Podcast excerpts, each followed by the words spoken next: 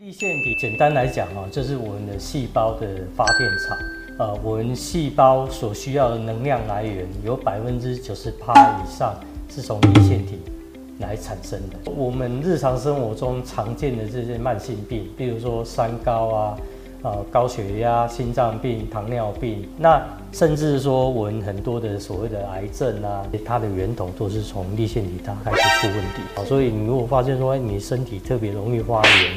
特别容易累，其实都是代表着你的立腺体其实都可能都已经有早期的一些问题产生了。一起聊健康，天天要健康。大家好，我是易君，又到了每周三晚上一起关心你我健康的时候了。好，大家有听过立腺体这三个字吗？这个小小的东西布满我们全身上下，但是居然跟我们全身的疾病有很大的关系耶。像是我们常听到的这个慢性病啊，还有最害怕的癌症，哎，居然都是因为立腺体先出了状况，所以才导致的后果。所以今天这集节目非常重要，我们要告诉大家什么是立腺体。你赶快把这生物学学好哈！那到到底我们要怎么样做可以活化我们的立腺体，才能远离各种疾病呢？今天节目我们非常的荣幸邀请到李正佳李博士来跟我们分享。哎，主持人好，各位线上的观众朋友大家好。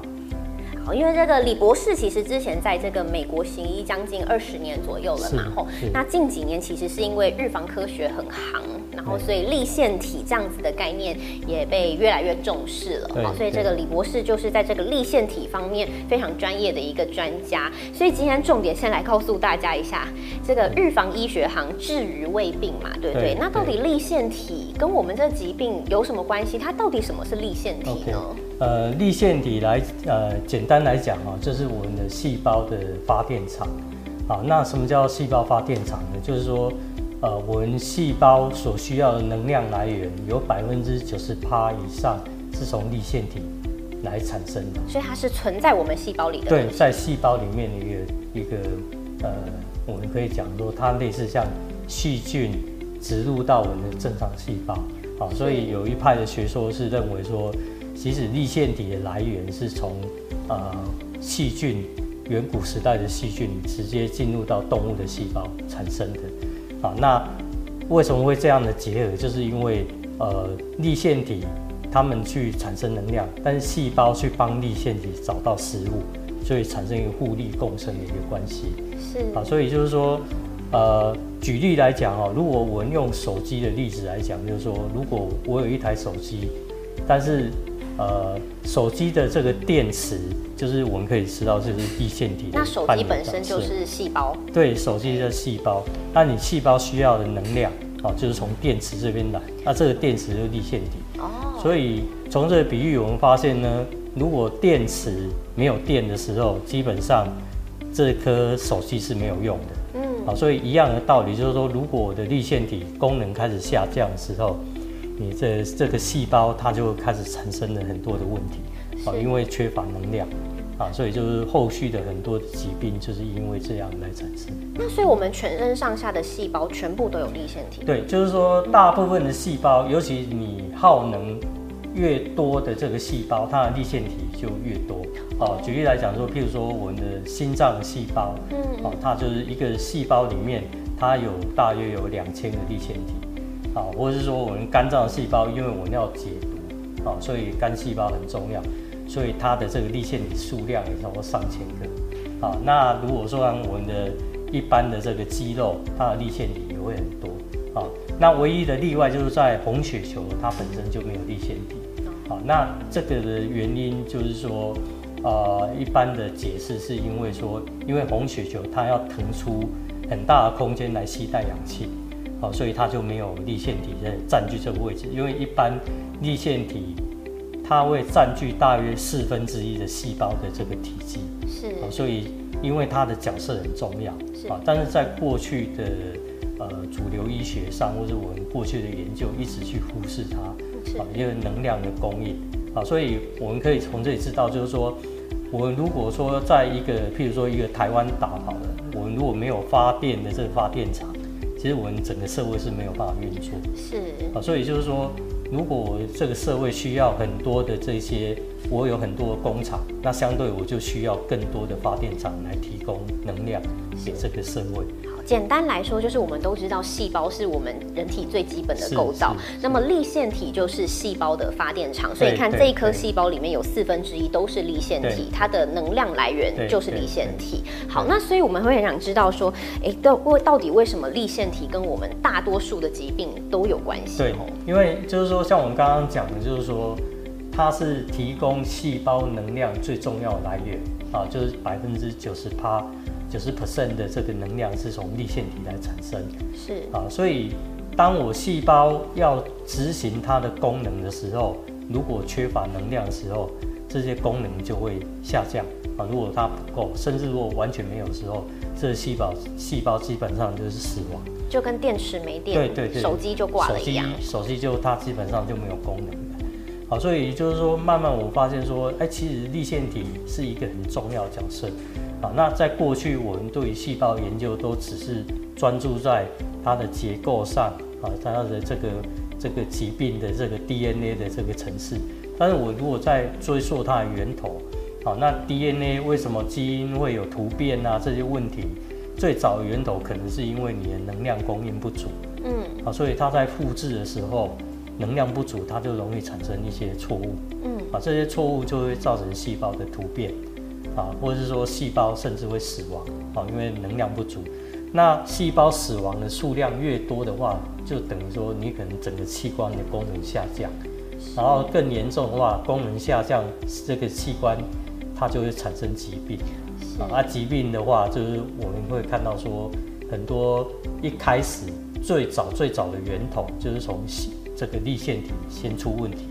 所以逻辑上来讲就很合理，就是说，那既然我要找这个源头，那其实重点就是在立腺体的这个科学，它的功能是不是正常？是，所以等一下重点就会告诉大家，我们到底要怎么维持立腺体的功能正常。我们先具体告诉大家，到底跟哪一些疾病有关系，大家比较感觉。对，所以基本上就是说，我们日常生活中常见的这些慢性病，比如说三高啊。啊，高血压、心脏病、糖尿病啊，这些代谢代谢呃代谢性的疾病，其实都是跟立腺体一开始啊它出现问题有关啊。那甚至说我们很多的所谓的癌症啊，这些它的源头都是从立腺体它开始出问题啊。所以在背板上来讲，就是说一般的老化啊，它源头都还是在立腺体，没有办法提供足够的能量。啊，那就开始产生这些所谓的呃细胞提早衰老的这个这个现象。啊，那再来就是说，我们讲肝脏啊，因为它要解毒啊，如果说它的这个能量不足的时候，它的解毒的功能就会下降。嗯，所以我们常见的说一些的肝脏的疾病啊，啊，就是说从它的肝功能啊下降，就是主要源头在细胞能力不足。啊，那这个能力不足，主要是从立腺体开始，先造成这个能力不足的问题。嗯，那肝功能下降，全身代谢就跟着不好。对对对，就是你的这个解毒系统就出现问题，所以一般肝功能下降的人，他就很容易疲惫，是，就是身体的负担就会比较大。对，然后再来就是说，我们常见一些免疫性的问题呀，啊，这一些都是因为我们的免疫系统开始功能下降的时候。啊，那这时候你的免疫系系统就会比较容易，呃，出现问题，然后应运而生的一些，呃，所谓的免疫的疾病啊、过敏啊这些问题就很容易会产生，啊，所以就是说，像身体的发炎其实也是一种免疫的反应啊，所以你如果发现说你身体特别容易发炎，特别容易累，其实都是代表着你的立腺体。其实都可能都已经有早期的一些问题产生了，所以基本上是全身基本上有可能致命的疾病都跟立腺体有关然后从里到外，全身到到脚，甚至我们最害怕的癌症，到底为什么癌症会跟这个立腺体有这么大的关系？基本上啊，就是说，呃，癌细胞啊，它只是一个我们的基因的一个突变的转换，它的源头就是说，我们一般我们都知道说。它就是一个正常细胞，它转换成变成癌细胞。啊，那最早源头就是说，当我细胞在正常代谢的过程，它会产生很多自由基。啊，那正常的情况下，就是说这些自由基能够被代谢掉。对。啊，那如果说我今天我的这个立腺体功能不足的时候，它有可能会累积相当多的自由基。那这时候呢，呃，它造成呃这个立腺体如果没有办法去解决这些自由基的时候，它就开始让这个提供能量的不足啊，细胞在 DNA 它就开始产生一些错误的讯号。那这些错误讯号就是会造成我们讲基因的突变啊，所以就是说一开始我还是回到说你提供能量不足啊，能量不足就开始呃整个是呃。持续性的就会开始连锁性的反应，就是说造成这个细胞就开始出现突变的现象。是博士在书里有讲说，百分之九十五的癌症都是跟立腺体对，基本上是这样。所以现在的研究方向会慢慢导到这个我们细胞的能量供应系统。那它的核心就在立腺体。嗯啊，所以立腺体如何去强化这些立腺体，然后去。甚至延缓老化，其实我们都要从立腺体的这个核心下去着手啊，所以就很清楚看到了整个呃新形态的一个健康的面向，就是慢慢的我们要去注重所谓的立腺体的健康啊。那正常细胞它做的一件事叫做有氧呼吸，那癌细胞它做的是无氧呼吸。那为什么会有无氧呼吸哦？各位如果说在运动的时候，如果我是跑得很快，我会很喘。啊，如果我体能不好的时候，我跑很快，我会很喘。那为什么会喘？就是因为我缺氧。但是我身体要突然要获得大量的一个能量的时候，这时候它立腺体它没有办法去做所谓的产生能量，因为它需要在有氧的环境下才能做立腺体的这个电子传递链产生我们最重要的这个 ATP 这个能量的来源。当我没有办法提供这个环境的时候，这时候我又需要立即的一个能量来源的时候，那这时候我就转成是无氧呼吸。那癌细胞我们都知道说它是一个大量的快速的复制的过程，嗯，所以它需要大量的能量。这时候呢又又没有办法是它要短暂的要获得这些能量的时候，它就透过无氧的环境下，啊，所以它不需要氧气，但是它的后果就变成说它会产生很多的自由基。那这时候就会让这自由基，我们这癌细胞周遭又发炎，然后会造成恶性循环。那你这个发炎环境，它就会让这个癌癌细胞让它产生更有利的环境，然后继续的复制。是。那正常细胞就是因为这样就受到压缩，啊，所以正常细胞它就没有办法存活，癌细胞就继续持续扩大。OK。所以就是说，呃。要提供一个有氧气的环境给我们的这个正常细胞，就变得很重要。所以今天很重要的，等一下除了要告诉大家怎么样活化立腺体，最重要要告诉大家是什么原因，哎，造成我们的立腺体出状况了哈。立腺体出状况哈，最重要的因素就是说自由基啊，自由基的产生啊。那自由基是什么东西呢？自由基就是它是不成对的电子。啊，那不成对的电子，它一直想要让它成对，所以它就要去抓电子。好，那这时候这个自由基，它如果说抓到我身体各个器官或细胞或是 DNA 的电子的时候，它就稳定下来。嗯，啊，这时候它就变成成对，它稳定了。但是我的电子，如果我的 DNA 的电子被它抓走的时候，代表我的这个 DNA 它就被氧化了。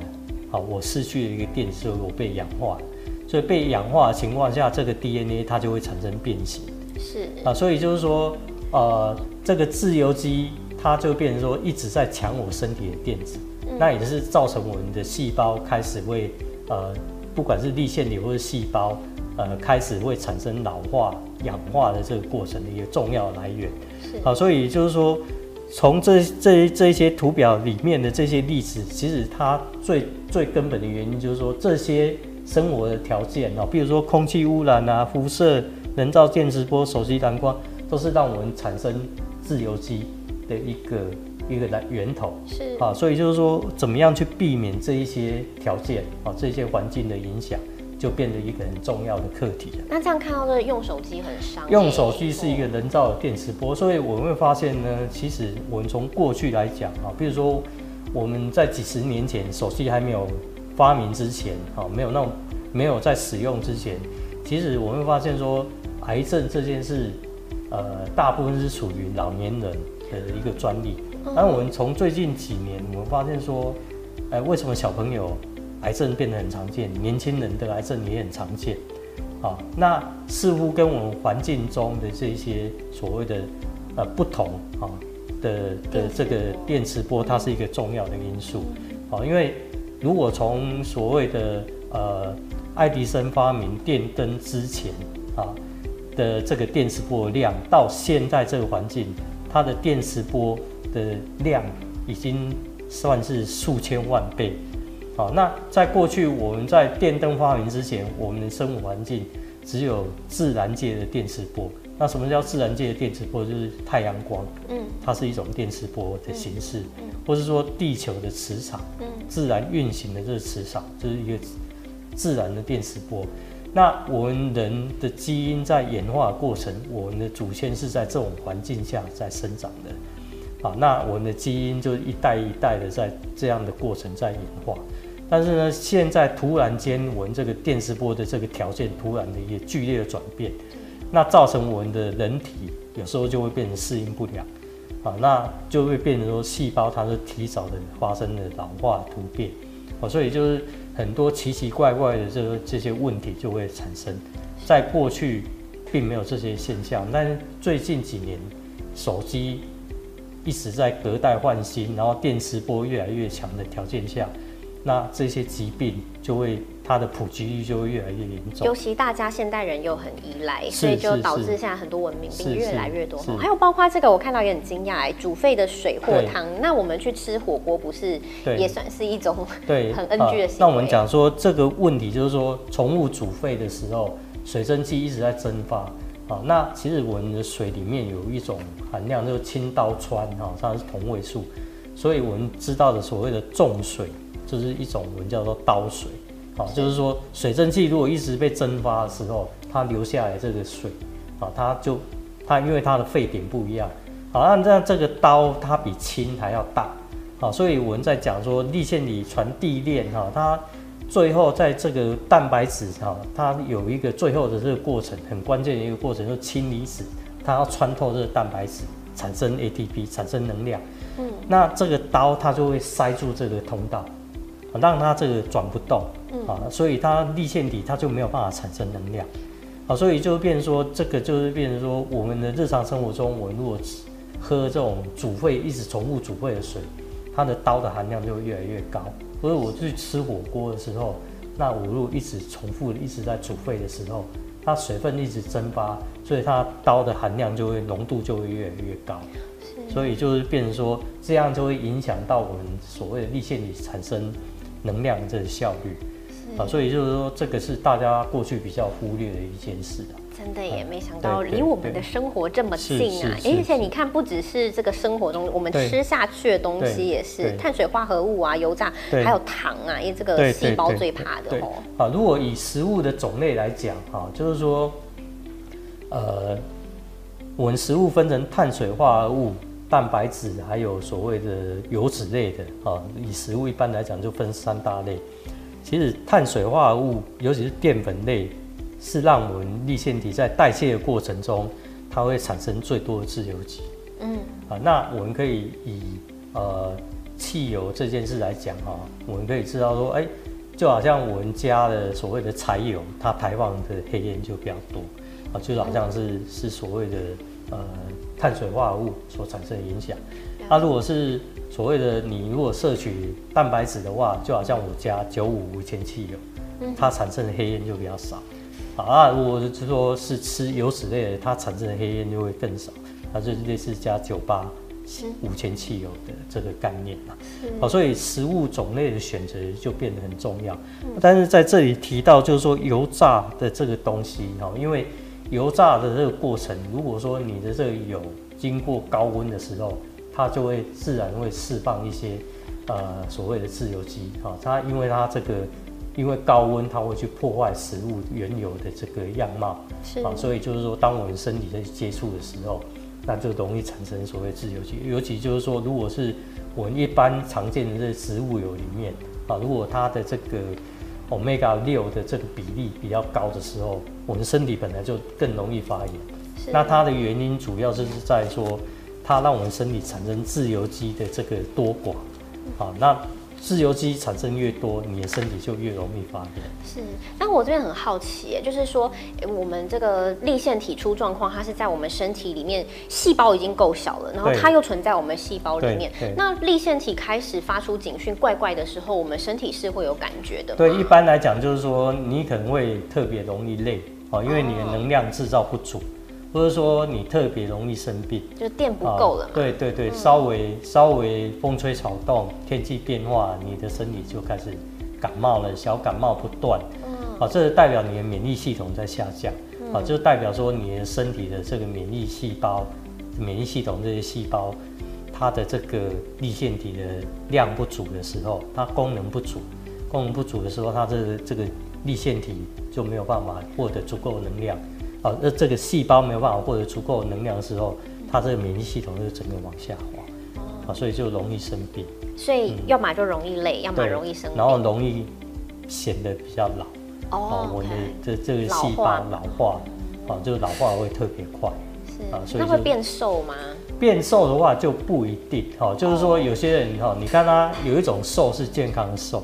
那有一种瘦就是变成说比较看起来就是。哦，因为肝功能不好，哦，所以它营养吸收不好，或者说它有胃病，所以它没有办法消化蛋白质的时候，它营养没有办法吸收，它就会看得比较瘦。嗯，但胖的话，有一种原因就是主要我们常常看到很多人是水肿。嗯，啊，这个原因主要是身体在发炎，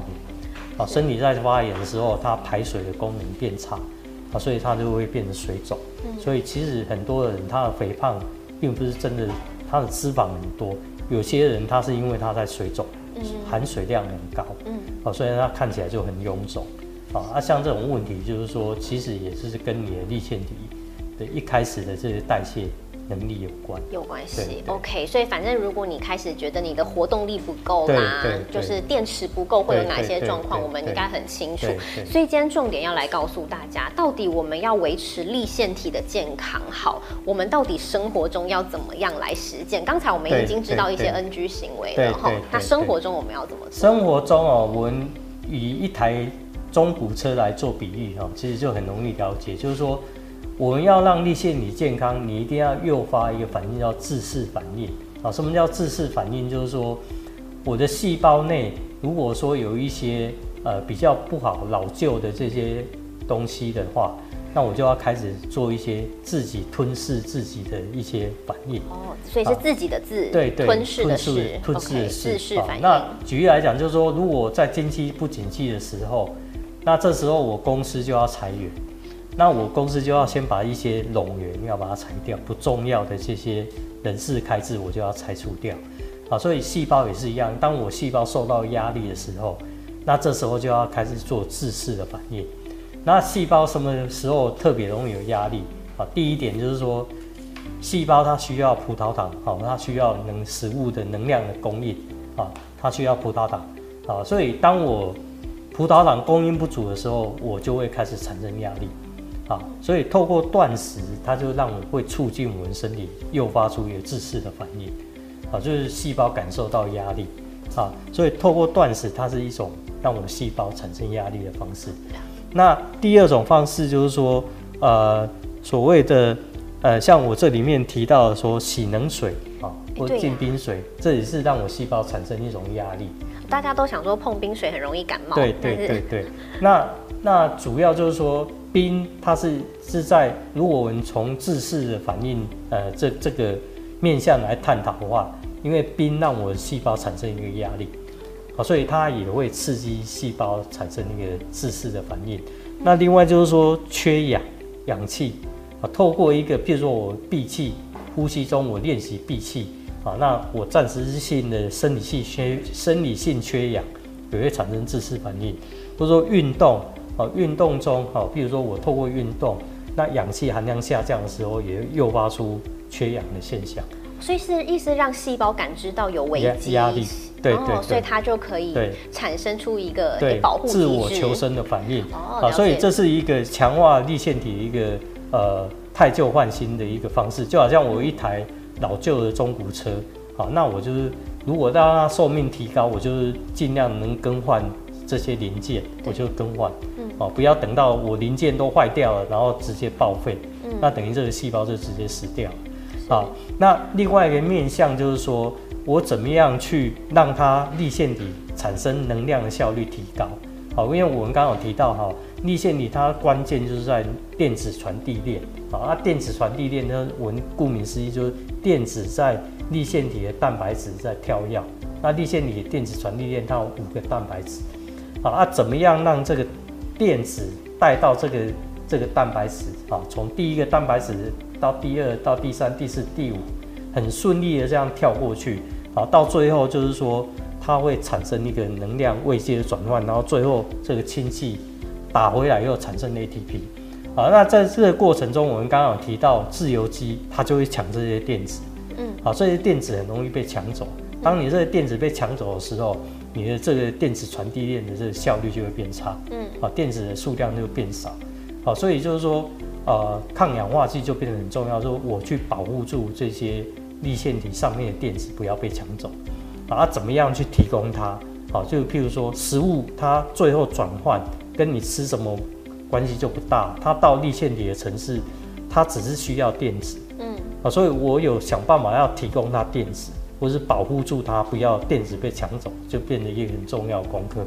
所以透过晒太阳产生的光子，打到这个立线体的蛋白质，它产生光电效应，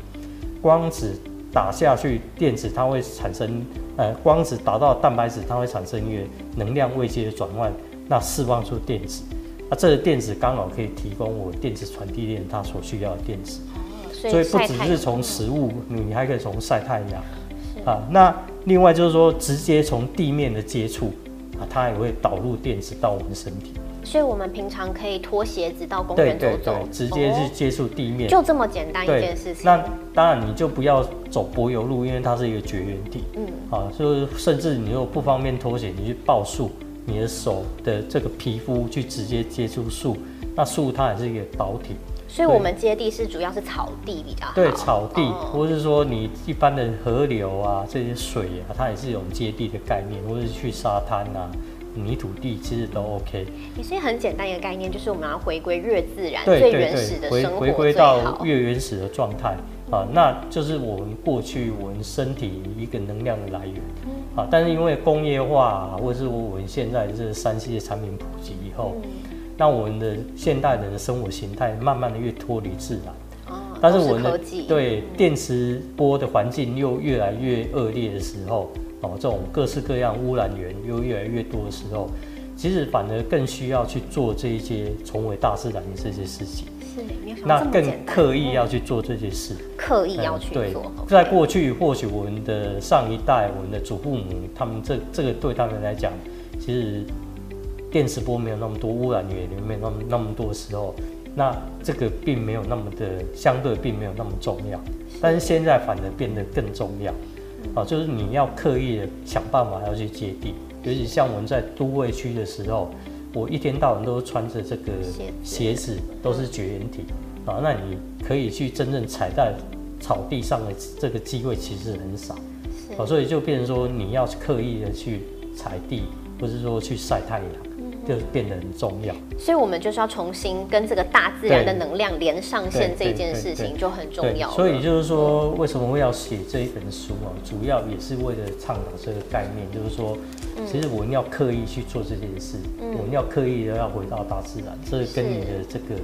生活品质或者是立腺体健康是有绝对的关系，但是吃也是很重要，对不对？那大家想问，那要怎么吃？好，那因为吃食物是一个重要的立腺体提供电子的来源，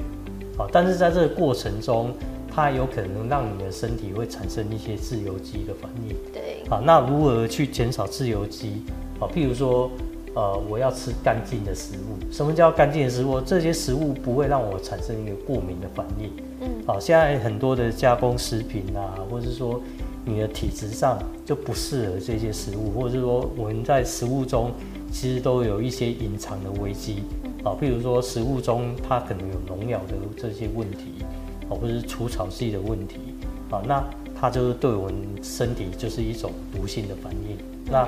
简单来讲，它就会让我们身体产生一些过敏的反应。嗯，啊，或者是说我们在吃这一些所谓的黄豆类的东西，如果它的这个保存时间过久，它可能就会发霉，产生黄曲毒素。啊，那对对，那一般我们吃这种东西，我们是吃它加工以后的东西，所以我们不会意识到说，哎，它这个东西有问题。嗯，但你可能吃了以后，你就开始觉得，哎，身体好像怪怪的不舒服。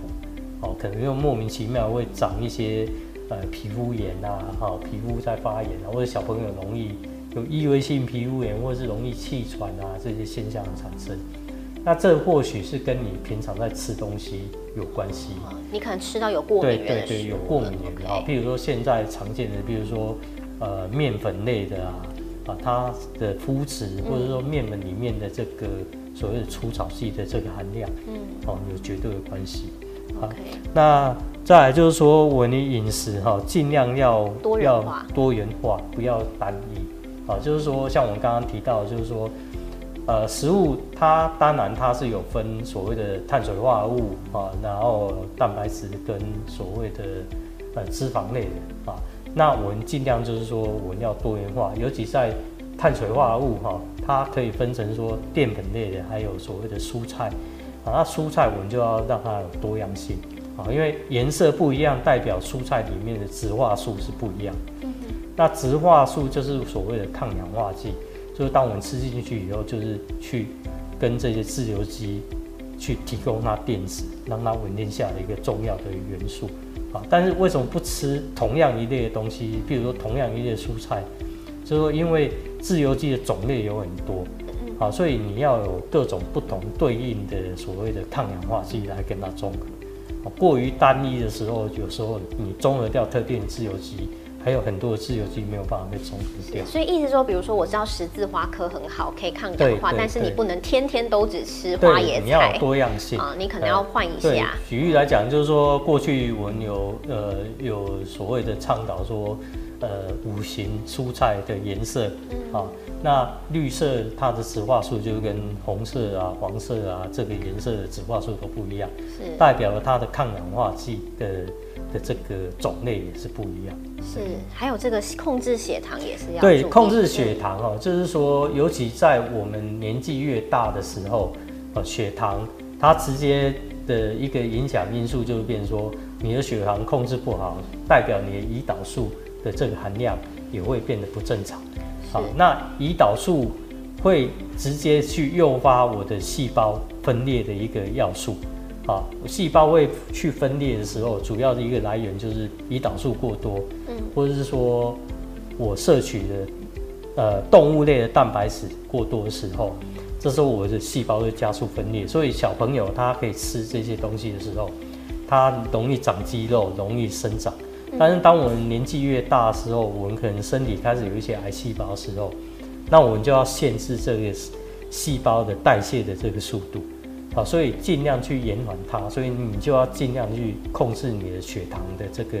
含量啊，控制你胰岛素的分泌，还有尽量就要避免这个动物类的蛋白质的摄取，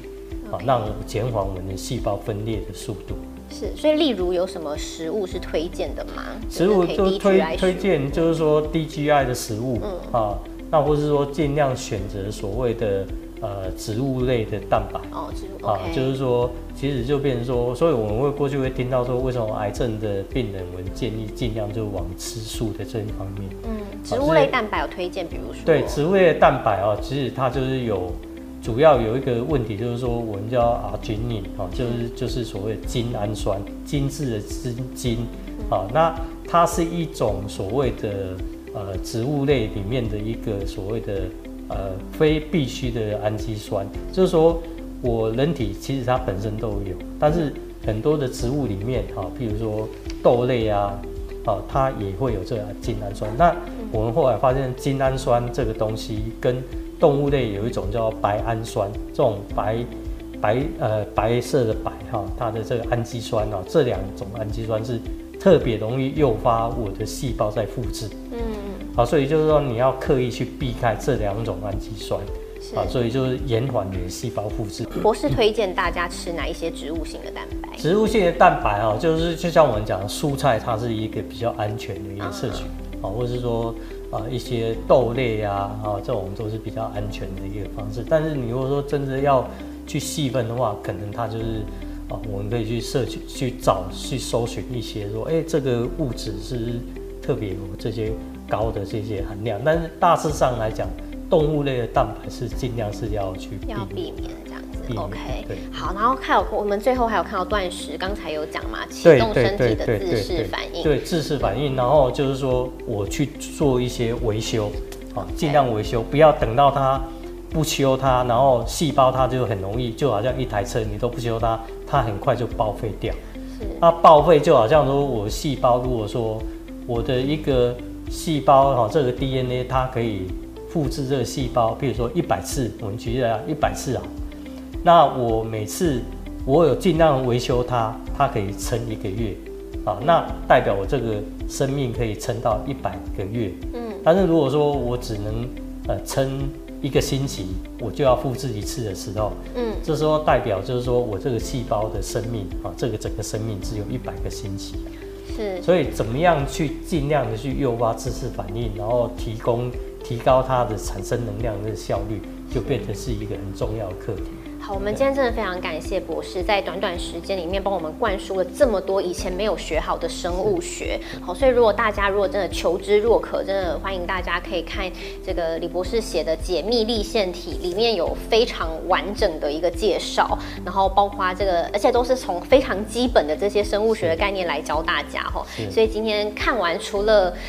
哎，自叹自己以前生物学没学好，然后也才发现说，哇，原来我们身体小小细胞里面这么一个小东西，居然可以启动我们身体这么多的一个反应，甚至导致疾病。好，所以今天要怎么样活化我们立腺体？刚才真的非常重要。回归大自然的怀抱，这个其实非常简单的一个做法，但是没有想到对我们帮助这么大。好，希望今天这个节目大家都有所吸收与帮助，让我们一起走出室内，走进大自然。好，谢谢博士，拜拜，拜拜。